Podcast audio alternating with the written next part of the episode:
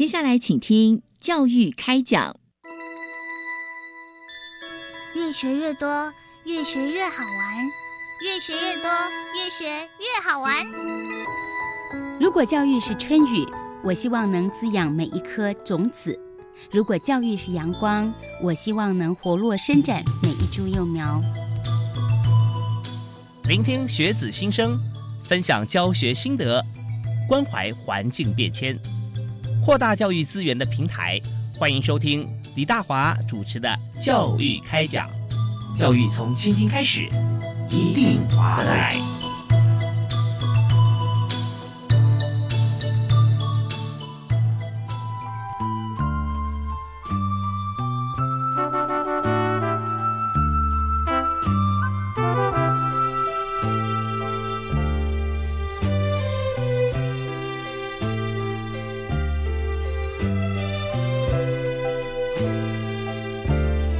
亲爱的听众朋友，大家好！非常欢迎您锁定国际教育广播电台，收听每个礼拜一跟礼拜二在晚上七点零五到八点为您播出的教育开讲。我是李大华。那么在今天节目里面呢，我们要和大家所谈的呢是 DOC 这件事情啊。到底什么是 DOC 呢？这跟资讯科技很有关系啊。那么呃，我们的偏乡产业发展哈，那与这个 DOC 的关联性。所以针对这个主题呢，我们特别邀请。真理大学的李延如教授哈，在我们节目线上跟大家一起来分享。哎，李教授好。Hello，你好，大家好。是我们发现说，现在哈，呃，偏乡的定义有时候真的是要看从哪个角度来看啊。有的时候越偏乡越国际啊，因为它这个呃网络线上它做的非常好啊。那有的时候在偏向方面，我发觉说它非常丰富，因为它自然资源啊是都市的这个几十倍啊，没办法跟上。但相对来讲，偏向它有它传统方面的一些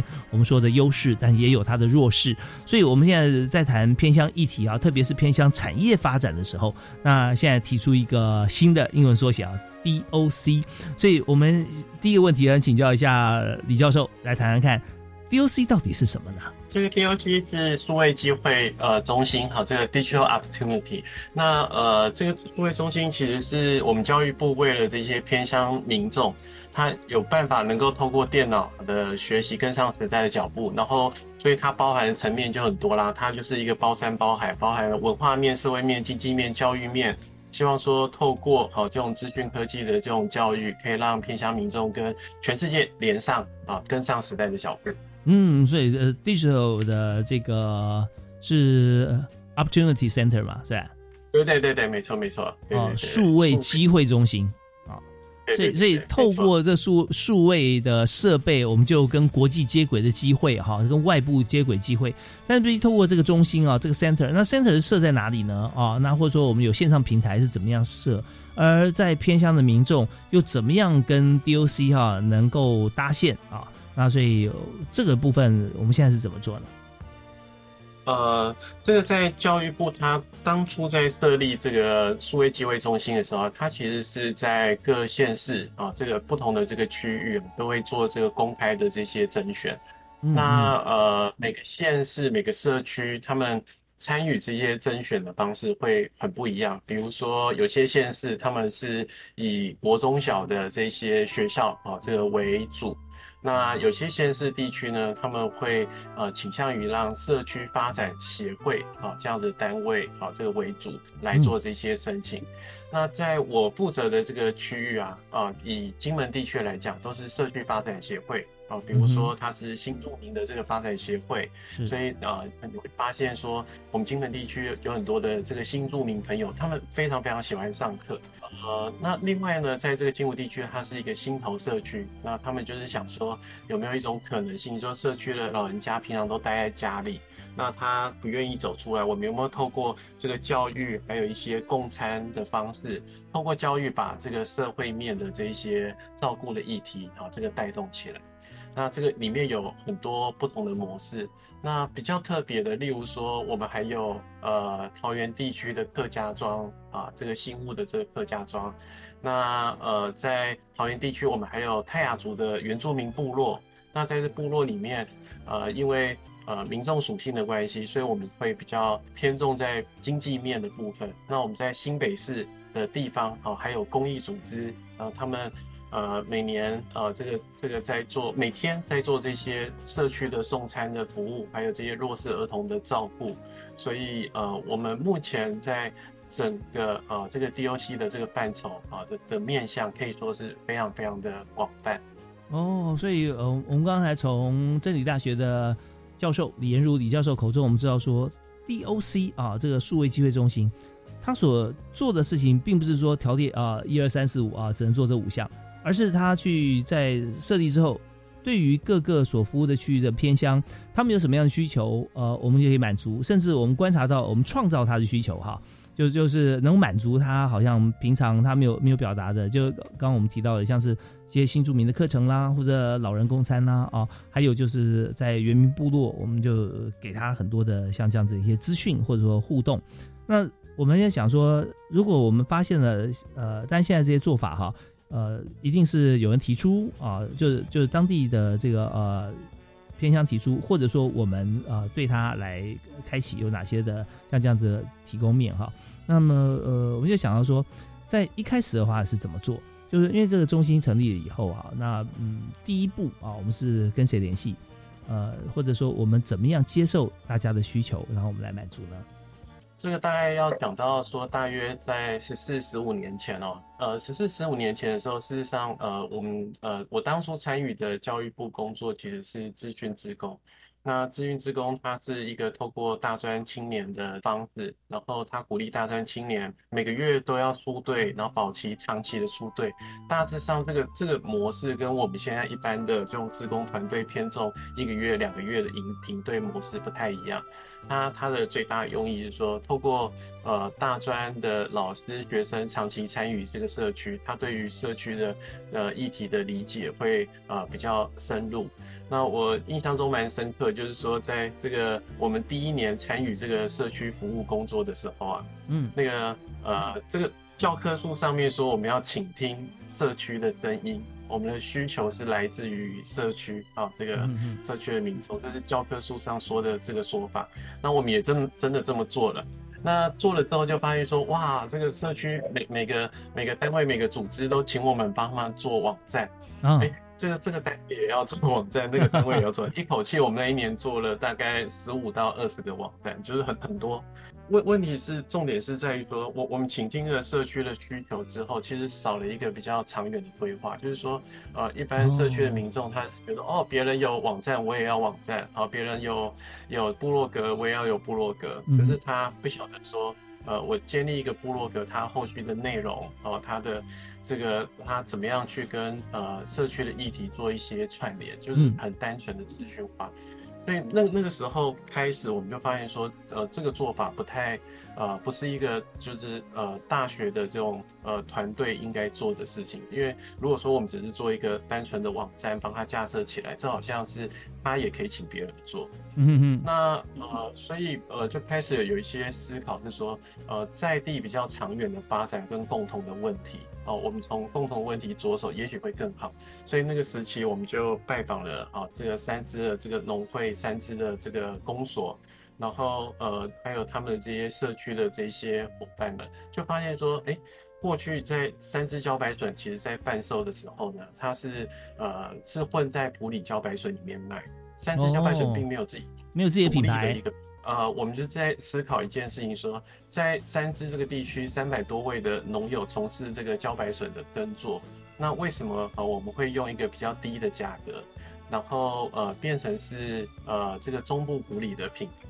然后呃我们的品质跟它的差异又在哪里？比如说我们是一年一收，中部的这些茭白笋它是呃全年都可以收获。那我们的茭白笋特别好吃，是因为我们在这个北台湾，我们的品种是晚山赤壳种。那呃，另外一个特点，我们是呃这个阳明山国家公园的这个活水栽培，啊，所以因为它的水质特别的好，所以它的这个茭白笋因为含水量很高的时候啊，这个水的品质会呃完全会影响到这个茭白笋的这个它它的风味、口感跟味道。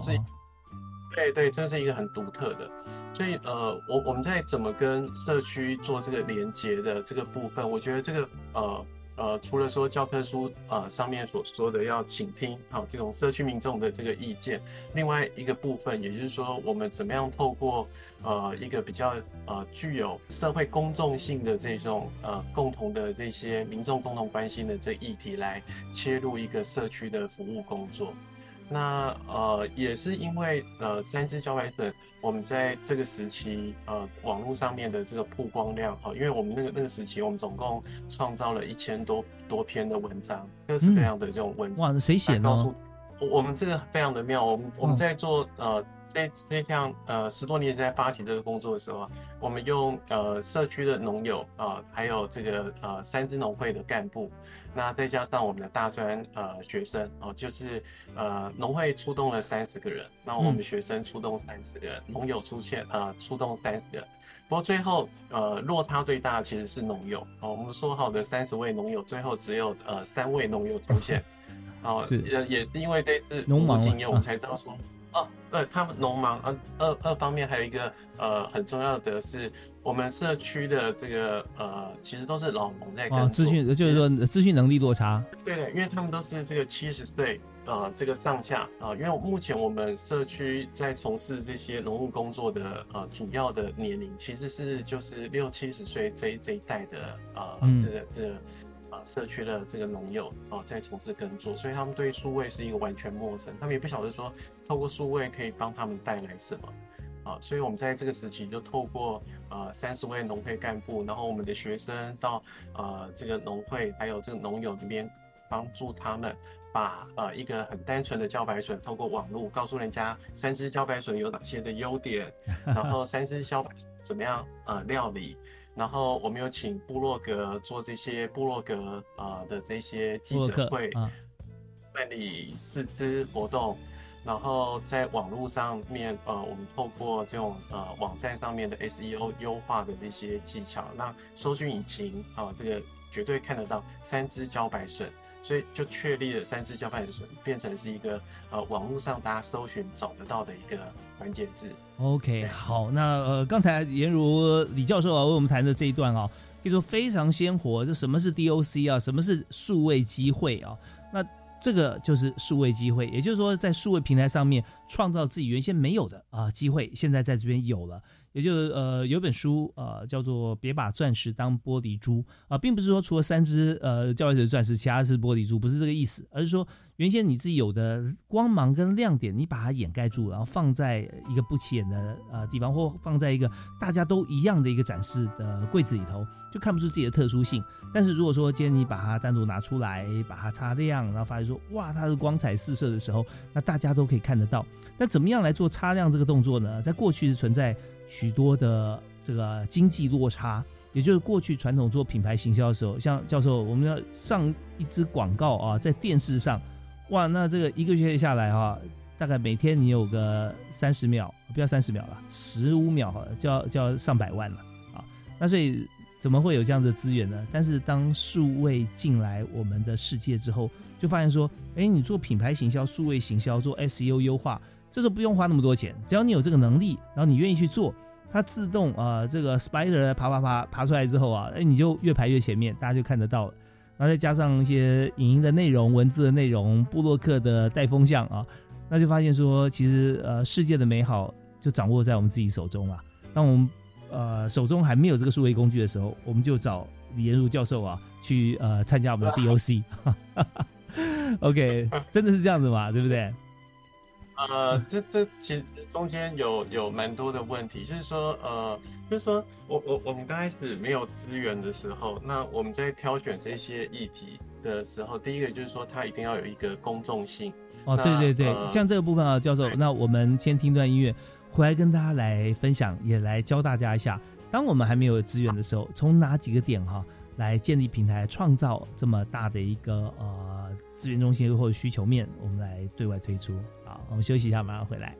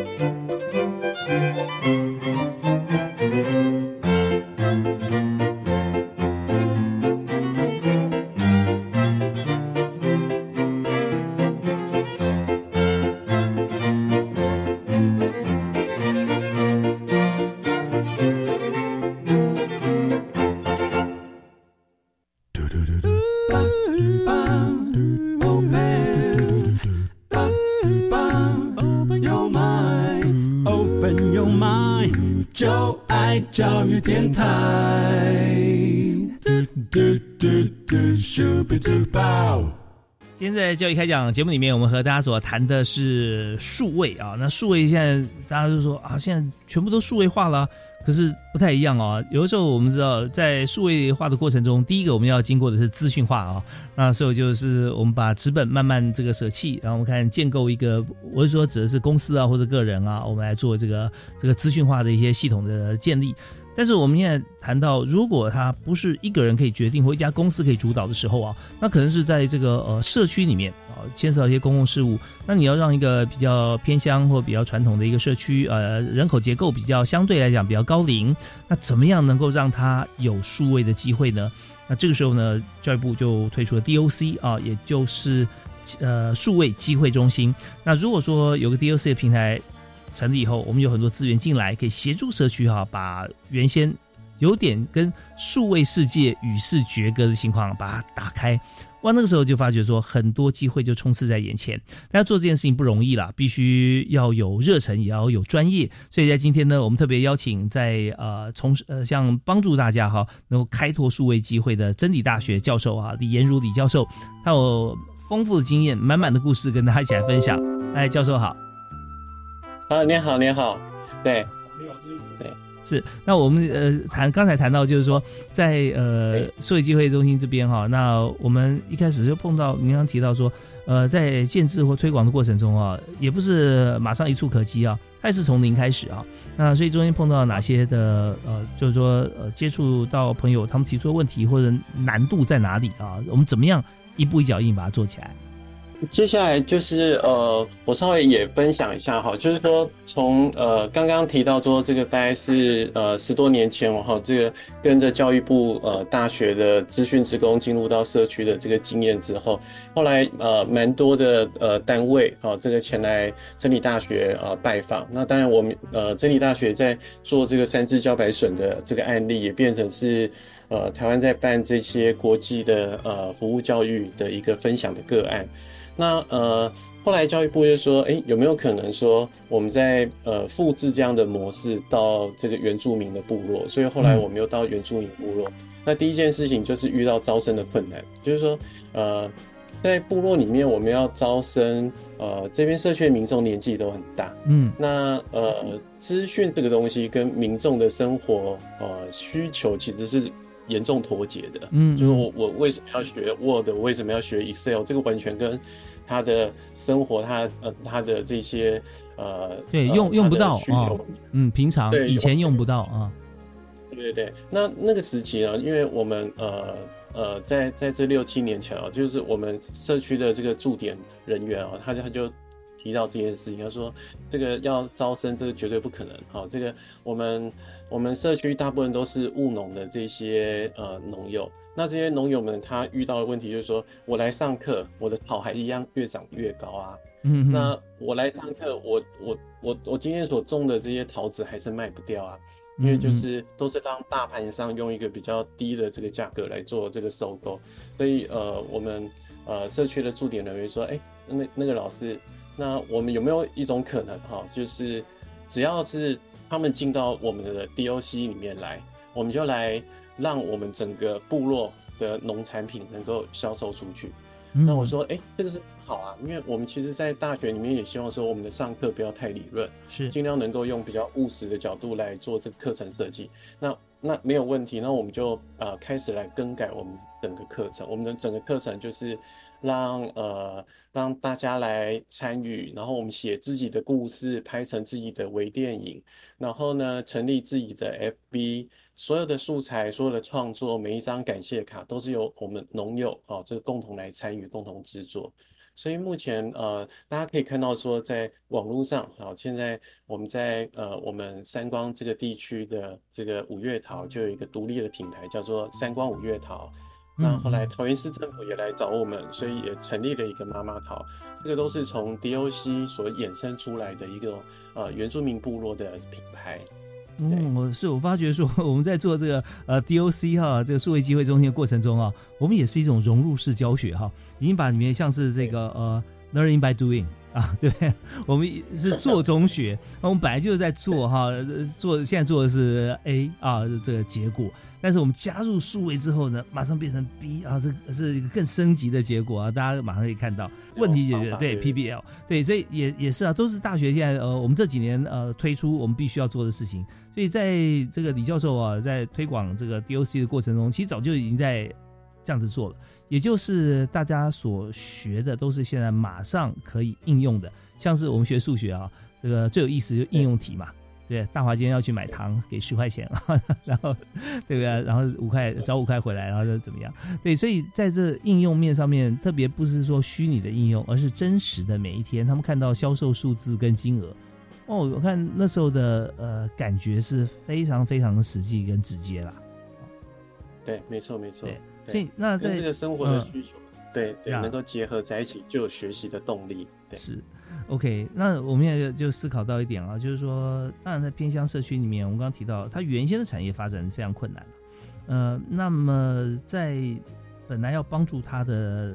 部会，中央部会啊，照理说应该是像是农作物，应该是农委会啊，哦，或者在经济发展方面是经济部啊。那教育部现在推出了 DOC，反而解决了他这方面的问题。所以在这个呃政府单位方面啊，彼此资源政策之间的互动啊，影响是非常巨大的。所以呢，在这里有没有一些像是我们刚刚讲的偏向是属于比较呃高龄长者，或者说他们心情在工作，每天必须要下田工作的这这群朋友啊？那在如果年龄再低一点啊，但呃偏向方面有时候隔代教养也是蛮多的啊。那我想请李老师就您所见所闻，是不是也可以分享一下？如果有在过程里面有没有说参与的人是在学的，甚至是小学的学生啊，他也可以看到像这样的数位机会。好，那有关于这个问题呢，呃，因为节目时间关系啊，我们这边先休息啊，听段音乐。稍后回来呢，我们继续请今天特别来宾真理大学的李延如教授跟大家来做分析。休息一下，马上回来。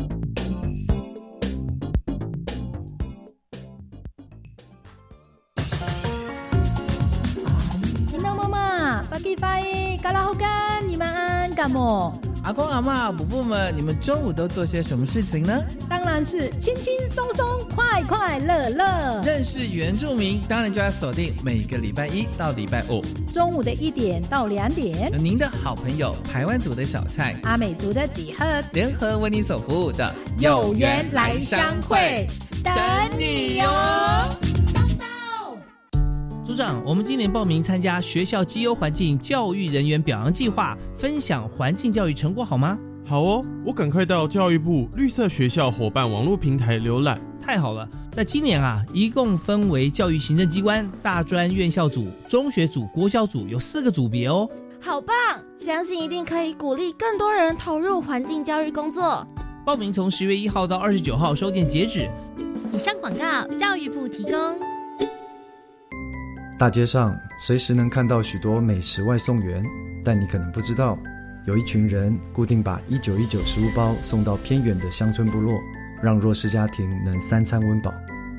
我是吴康仁，请跟我一起到 Seven Eleven iBon 认捐一套三百元的一九一九救助套餐，让一九一九食物银行把套餐送到弱势家庭，时时来相助，餐餐有饭吃，救助弱势家庭，就缺你一套。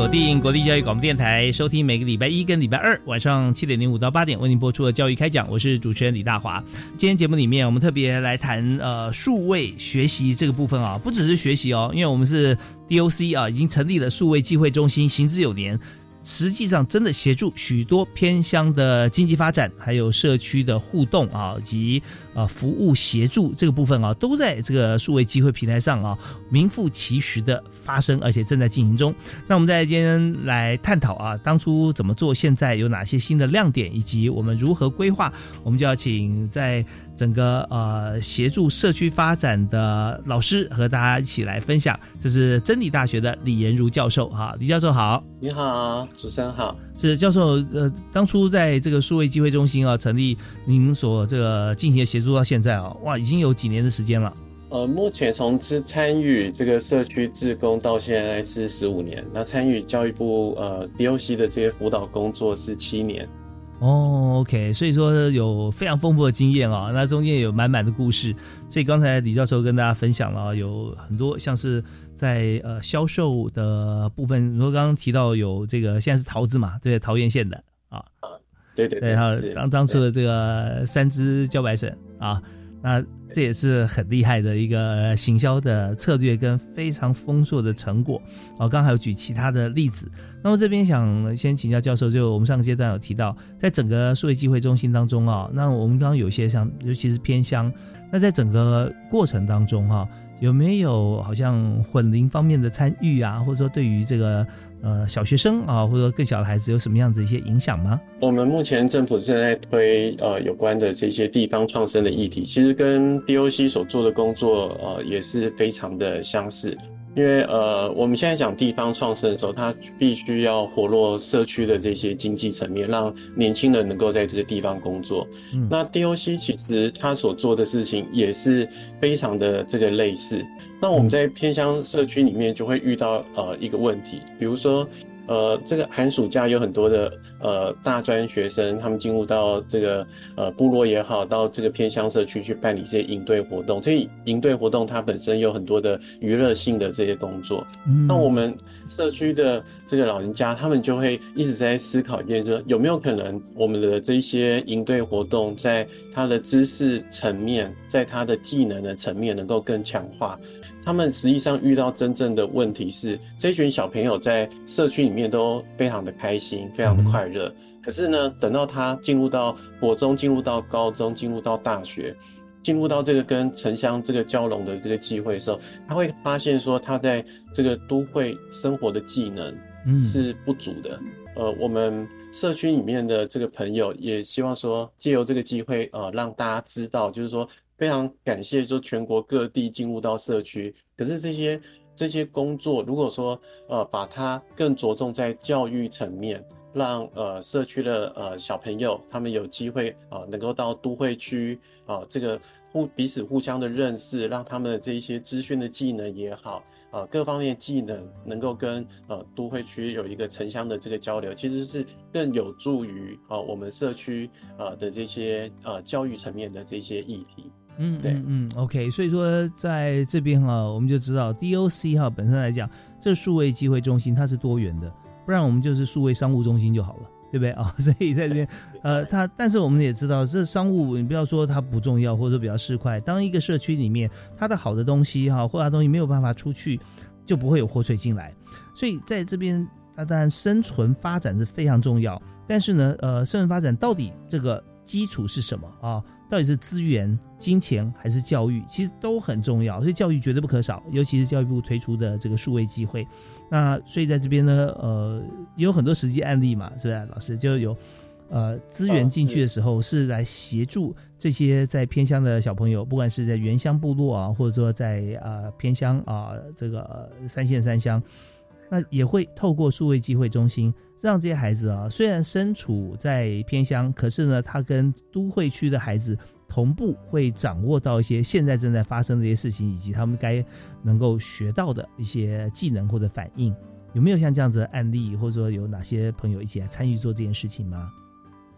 嗯，好，那我来分享几个我们在呃这个部落里面进行的方法。好，呃，比如说我们今天呃如果说谈到了这个行销。大家呃会很直觉就想到说，哦，我们现在可以用这个部落客，可以用这些呃直播的模式，可以用 FB 做这个社群的这些行销。那我们在部落实际上的运作模式呢，呃，我们就是呃会把部落的这些农友啊，这个他们通常呃到跟着我们参加这些课程的时候，他们都会有这种祖孙啊这种隔代的这种参与哦。那我们就是把。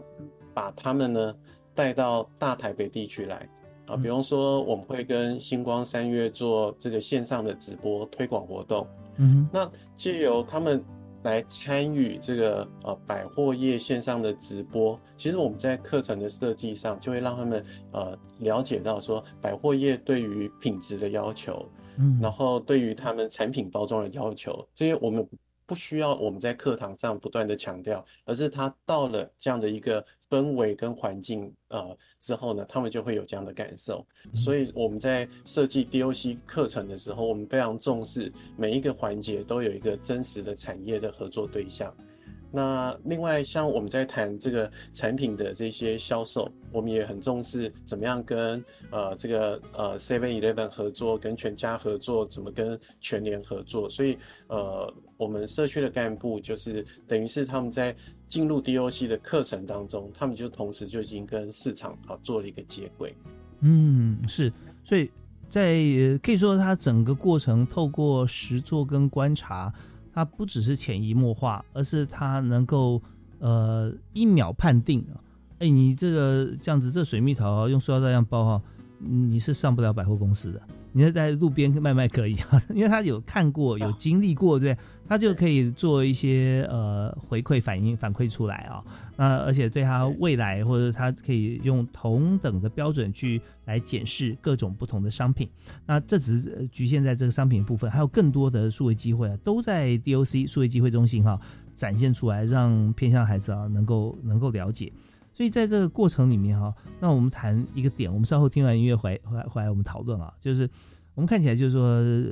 到现在啊，你看李延如教授、李老师这么多年来啊，呃，会看到成果，但是每一项成果的背后或之前变成成果之前，它都是问题跟困难啊，突破这些问题困难之后才会有成果。所以我们有到底有碰到在过程中啊阶段性的哪些困难点？我们休息一下，听段音乐回来之后，继续请今天的特别来宾真理大学的李延如教授跟大家来分享。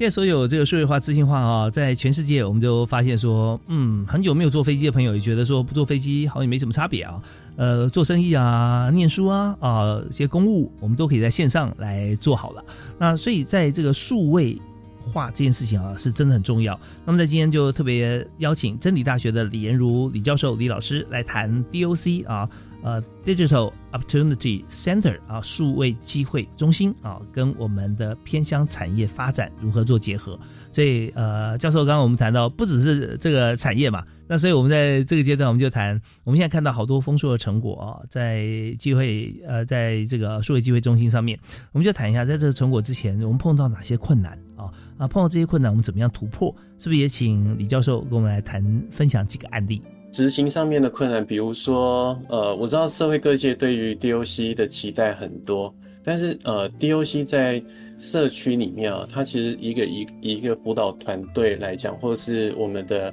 社区的这个据点，它一年大概只有啊这个一百个小时到一百二十个小时的课程。那一百二十个小时的课程对应在大学啊这个里头，它是大概就是六个学分左右的一个分量。那呃，教育部它有一个使命，就是说希望把教育的资源分给更多的人。那那。意味着说，他希望说，哇，这个呃复兴区啊，这个这个四十几个部落啊，这个全部都能够享用到这些资源。可是当这一百二十个小时分散给这个四十几个单位的时候呢，它其实就会变成只有两个小时、三个小时，它没有办法变一个呃比较长期的这个教育面。其实这是在教育资源上面，其实呃其实它是有它的瓶颈的。那如果说我们又集中了一些资源啊，这个其中的这个十二个小时啊，是在某个地方，那其实又会排挤掉其他需要的呃单位哦，所以以资源来讲，DOC 它还是比较呃受限的。那只是说在这个比较受限的情况之下，我们怎么样啊让它发挥它的价值？所以我们呃一直要求呃呃最大的困难就是我们必须要跟我们每个老师。做一个很好的沟通，就是我们今天进入到社区，跟我们大专院校里面的开课非常非常的不同。我们进到社区，就是呃要带着民众去产生一些成果。以前我们上 FB 的课程，上 Google 的课程，哇，这个在大学里面都是三学分、六学分的课程。是，可是我们在社区里面要做的事情，就是三个小时、六个小时，我们就要有有所产出。那这当然就会跟这个。这个极度会压压缩掉啊，这个老师们啊，老师们也呃，在这个这么短的时间，在这么少的讲师费里面，他要必须要带民众产出这些成果，他必须要绝对的热忱，嗯，对于社区，所以我我我真的非常感谢每一个跟我们走到社区里面的老师们。哦，因为他们都是带着他们的热忱到社区里面来做这样的事情。呃，我我举几个例子，比如说，呃，我们的这些张译导演、柯佑导演啊，这个他们在投入社区的时候，呃呃，他他知道我们就只有讲师费，可是他他们愿意帮我们做一部微电影的这个创作，然后有这些呃，然后把它转换成课程来带这些国小的小朋友、带社区的农友，带领他们共同来参与这个整个呃微电影的拍摄。那又或者说，呃，我们邀请了这些呃，这个全联或黑猫的这些呃，这个这个长官们进到社区里面来，呃，来来跟我们的这个农友，告诉他们说，我们怎么样透过这个网络可以把产品卖到全台湾各地。他们他们其实他们的呃领到的这个这个这个呃讲师费其实非常非非常的这个微薄，因为毕竟。对他上山一趟要三个小时，下山一趟要三个小时。他在山上讲一个小时、两个小时，其实其实是绝对不划算。对任何一个老师来讲，他其实比攻读经还要少。嗯嗯。所以呃，这种情况底下，他是必须要付出很多自己的这个心力。那呃。那另外，呃，在呃社区里面，呃的另外一个问题就是，呃，教育部常问我们说，为什么每年度都在重复同样的课程？嗯哼，呃，以以我们呃目前服务的这个区域来讲，每年在这个农产的这个旺季留下来帮忙社区做这些工作的年轻人，每年都不一样，所以其实我们每年都在教一模一样的事情，可是，在部落里面，他其实留不住这些年轻人。他年纪到的时候，他就往都会区去流动，所以这这这个这个挑战其实是一直在。那呃，当然，当然，大家对于 DOC 的期待是认为说，希望说这个 DOC 能够呃在社区里面一个永续课程能够越来越呃，好像越来越进阶。可是实际上啊，实实际上它是有这些在推动上的这个困难点。是对，OK，所以在这边呃，刚才李彦如教授就直接把现场的场景啊，呃，呈现给大家来看。也就是说，DOC 它的教学跟一般在学校里面教学，好，以这个时时数来看哈，大概是三个学分是吧？啊，六个学分啊的课程啊，那也就是要花要花时间的。那第二个部分是说，那课程为什么不能跟在学校里面？我大一哦到大二，或者我我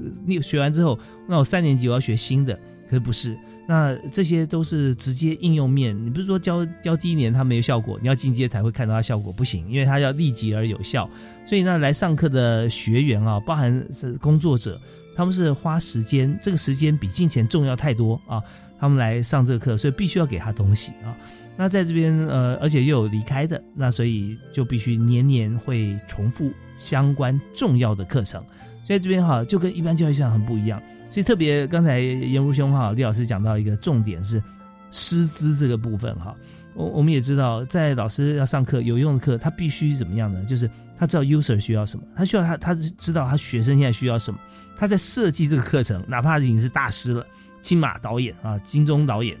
设计一套适合他教学的这群学生他所需要的，不然就变一场误会啊！你给我的好不是我要的好啊，那就跟谈恋爱一样，也有碰到这种情形，那那就是误会一场。所以这么多全部的因缘具足啊，用心用力啊，才能够成就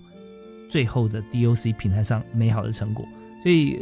刚才轻描淡写由这个李彦如教授所谈的，这只花了在。不到五分钟时间谈，但是这段过程何止走过五年以上啊！所以我们也非常感佩。那么在呃这边我们也再休息一下，稍后回来我们再请李教授哈来谈一下，就是以目前这个计划执行啊，以现在最新的情形，以今年或者我们前瞻啊，在今年明年呃做法，还有现场哈有哪些的部分需要大家一起来了解，或者我们还有哪些的朋友可以共同来参与啊，这也是非常重要的事。我们休息一下，马上回来。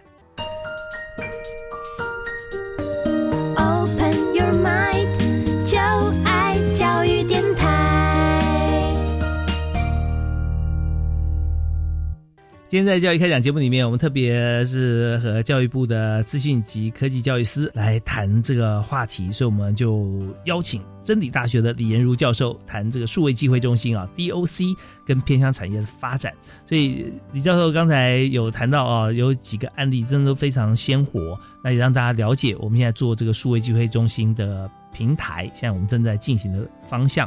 那我们在这个阶段，我们想谈几个实事的议题哈，当然也从案例开始。所以老师，我们是不是可以谈一下，就是疫情开始以后哈，发觉很多事情都上线上了。对，包含这我们行之有年的数位机会中心啊，当然现在有也是很多人来这个走相同的这个路径。不过我们也看看哈，真正我们在执行的时候啊，其实，在 DOC 上面，我们还是有一些就商品跟远距啊，尤其疫情发展的过程，不同的地方有哪些不同的故事吗？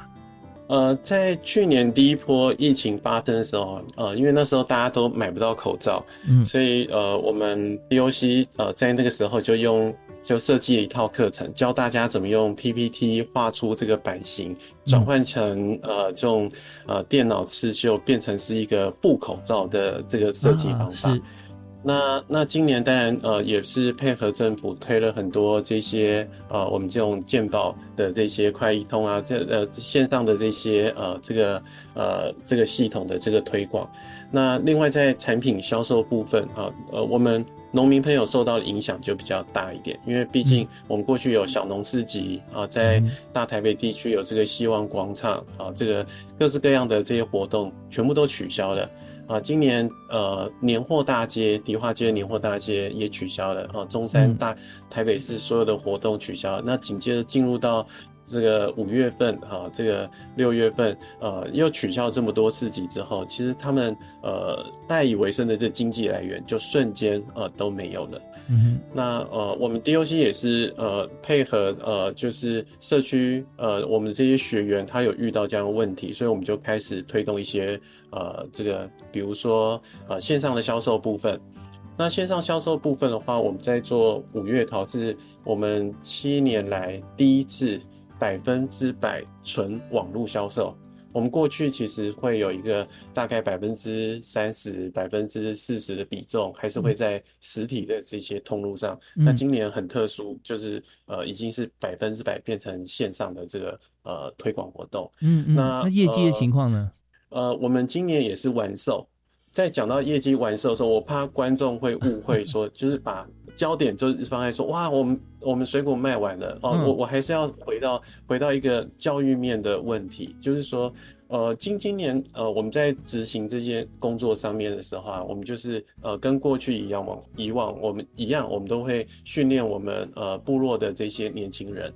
那今年呃，因因为呃换了这个理事长，然后换了不同的年轻人，他们就会觉得说啊，这个没有问题，这些东西都都都很简单啊、那呃，可是实际上在在呃运作上，它就会出出现问题，因为它如果 Ex- Excel 的这些技能啊、电脑技能不够的时候，它很容易在很多订单涌入的时候，它嗯。会发生漏单、重复印单，因为它不知道怎么用电脑去做集合的动作。嗯嗯，对，那那这样子的损失会有多庞大呢？这样的损失哈都是一二十万起跳的，所以所以我我我必须还是要回到就是说，呃，教育怎么样让呃这些年轻的朋友让他有呃足够的技能去面对这些呃部落经济的这些线上销售的呃工作，这真的是一个非常非常重要的事情。嗯，所以在基础学习方面也很重要。像刚才呃连如教授讲的数位工具，像是呃 Excel 这个部分呢、那如果会使用它的话，那我们就发觉很多事情是更加方便。再加上如果在团队里面呢，我们就不止一个人在负责这件事情，那我们用这个云端表单啊，这大家可以看到啊，那这也很重要。那特别是如果再设计一下哪些人有权限，哪些人只能看，哪些人可以改，哦，那种种的一些数位基础越来越加入的时候，发觉说精准度提高，效率变高，那就可以花这些时间做更多其他的事情哈。那这方面也真的是很重要。所以刚才呃李教授特别讲说，它不只是一个商业啊，大家就想说啊，这个 DOC 就是来做生意的啊，KPI 啊，就今年有没有完售，有没有销售多少，那这样大家就导入一个商业的思维。可是李老师特别有讲到说，在一些基础的一些数位工具的一些教育啊这些方面，其实更是重要嘛。好，那呃，所以我们在今天还有呃哪些部分哈，我们也一起请这个李老师我们来做一些分享。DLC 在这几年，事实上在金门地区还有推动呃有关社区的产业，就是我们社区的很多的这些阿爸阿妈小型的店家说啊，我们的过去金门哦有上百家的这个手工面线的这个业者。那呃，我们做的面线这么好吃，为什么大家都呃都不知道我们做的这些呃手工面线？所以我们就把串接了这些不同的呃店家，然后跟我们社区，然后社区里面也很有意思。他说，阿公阿嬷们如果说都只是来呃一起吃饭，这个时候呢，好像这个整个社区的呃这个这个产业就好像越来越没落。那有没有可能说阿公阿妈们一起来啊、这个吃饭的同时，我们又可以做一些简单的生产动作，然后阿公阿妈可以卖自己社区的伴手礼，然后他们有一点小小的收入啊，这个是更能够啊凝聚我们社区里面的这个这个呃这个这一些运作。那呃，另外呃，我们在新北地区呃也有这个公益组织哦、刚刚有提到，就是说公益组织它每天都要做这些送餐的服务。那他们呃有身心障碍的这小朋友要照顾，然后有弱智儿童的免费的这些客服。那这一波疫情来了之后，其实捐款越来越少。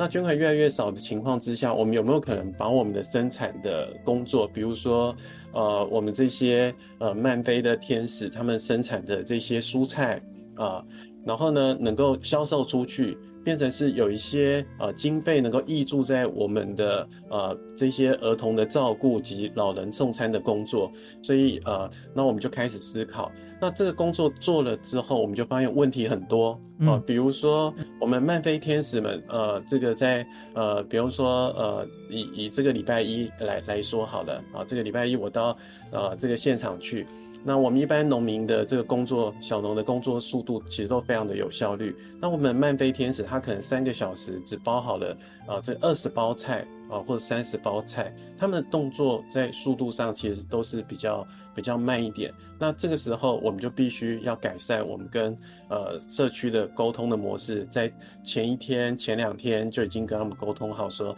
啊、我们今天要出多少的货。那呃，我们也要跟他沟通，呃，这个货呃，因为他们没有市场的经验，不知道说这些蔬菜采收之后一定要在三十分钟里面啊、呃进入到冷链，这样子才能够确保它的品质。所以我们必须要啊、呃这个跟他沟通这些呃现代化的这些运作的模式。那另外生产量不足的地方，我们要呃也要呃透过课程训练他们说，要跟社区的农友彼此互相来一起帮助。比如说呃，如果一个人做不起来的事情，我们可以透过十个农友、二十个农友，大家串联起来，一起来共同做这个蔬菜箱。那这个时候呢，我们公益组织不只帮助了社区的小农，他没有销售呃没有销售通路的问题，那他另外一方面也解决了自己啊单打独斗没有那个足够的数量稳定的供货的问题。那最后呢，这个产品销售出去，还可以挹注到啊、我们自己的呃社区里面的这些照顾。所以我想，这个都是呃有很多的工作必须要不断的去挑战，不断的去克服。那对我们呃执行的团队来讲，也是借由呃进入协助他们推动这些计划，我们自己跟着啊、在这当中学习。是，我觉得真的是发现到底我们学习这件事情所为何来哈？那在不同的需求面上啊，其实都有学习的契机跟呃我们需要学习的一些这个原因跟目标。那换句话讲，就不断学习。为什么终身学习呢？因为这因为我们一直有需求，就像刚才颜如教授所举这个例子哈。那我们原先我们所产制的一些，不管是蔬菜也好啦，或者说社区的一些其他农作物也好，重点是我们有啊很好的时候，我们就要找到需要的人，或者有需要的人的时候，我们做的好像标准要再提高的时候，我们要思考怎么样方法可以让它品质更好。所以在这东西过程当中，除了互相学习以外，成立平台，彼此能够发掘需求跟满足需求这件事情，也是需要学习的。所以在这边我们就发现说，在 DOC 它可以是学习的基础，也可以是众多学习的一个终端啊，所以它真的是非常火。那我们在今天节目时间啊，其实现在已经到了。那呃，最后我们是不是请这个李教授，你可以用一句话来帮我们做一个结论？那我我觉得要很感谢社会大众了，就是对于呃我们偏向议题的重视。那呃我我也呃非常欢迎哈这个企业团体呃能够长期来投入这些社区议题的认养，因为我觉得长期的认识一个社区，它其实是在解决社区议题里面最重要的开始。嗯，是好，我们这边也一起呼吁哈，让这个企业啊能够来认养这个社区的这个这些议题。那当然不是说一整个社区，但是跟你相关，或者说你有这样子的一个心理的一个想法哈，愿意哈，我们都可以从众多议题来做认养。在哪里可以看到呢？是不是我们上教育部的网站？对对对，当然这个我们呃一切都透过我们教育部的这个呃这个 DOC，透过资科司哈、这个偏乡数位的这些网站，那这个时候呢，教育部的承办人员他们会把这些呃对应的问题啊、呃这个分配到对应的我们这个 DOC 来来协助大家。OK，好，那欢迎所有听众朋友啊，就可以现在我们就可以上网啊，教育部呃资讯及科技教育司啊，资科司，人家打教育部资科司，在网站就跳出来，然后去寻找另外一个关键就是 DOC 啊，找到啊认养的目标或参与的角度啊。好，我们今天是非常感谢真理大学李延如教授跟我们满满的分享啊，这么多年的经验，也提出了像这么好的一个平台，让大家共同来参与啊。再次谢谢延如教授。谢谢主持人，谢谢各位观众。谢谢，感谢大家收听，我们下次再会了，好，拜拜。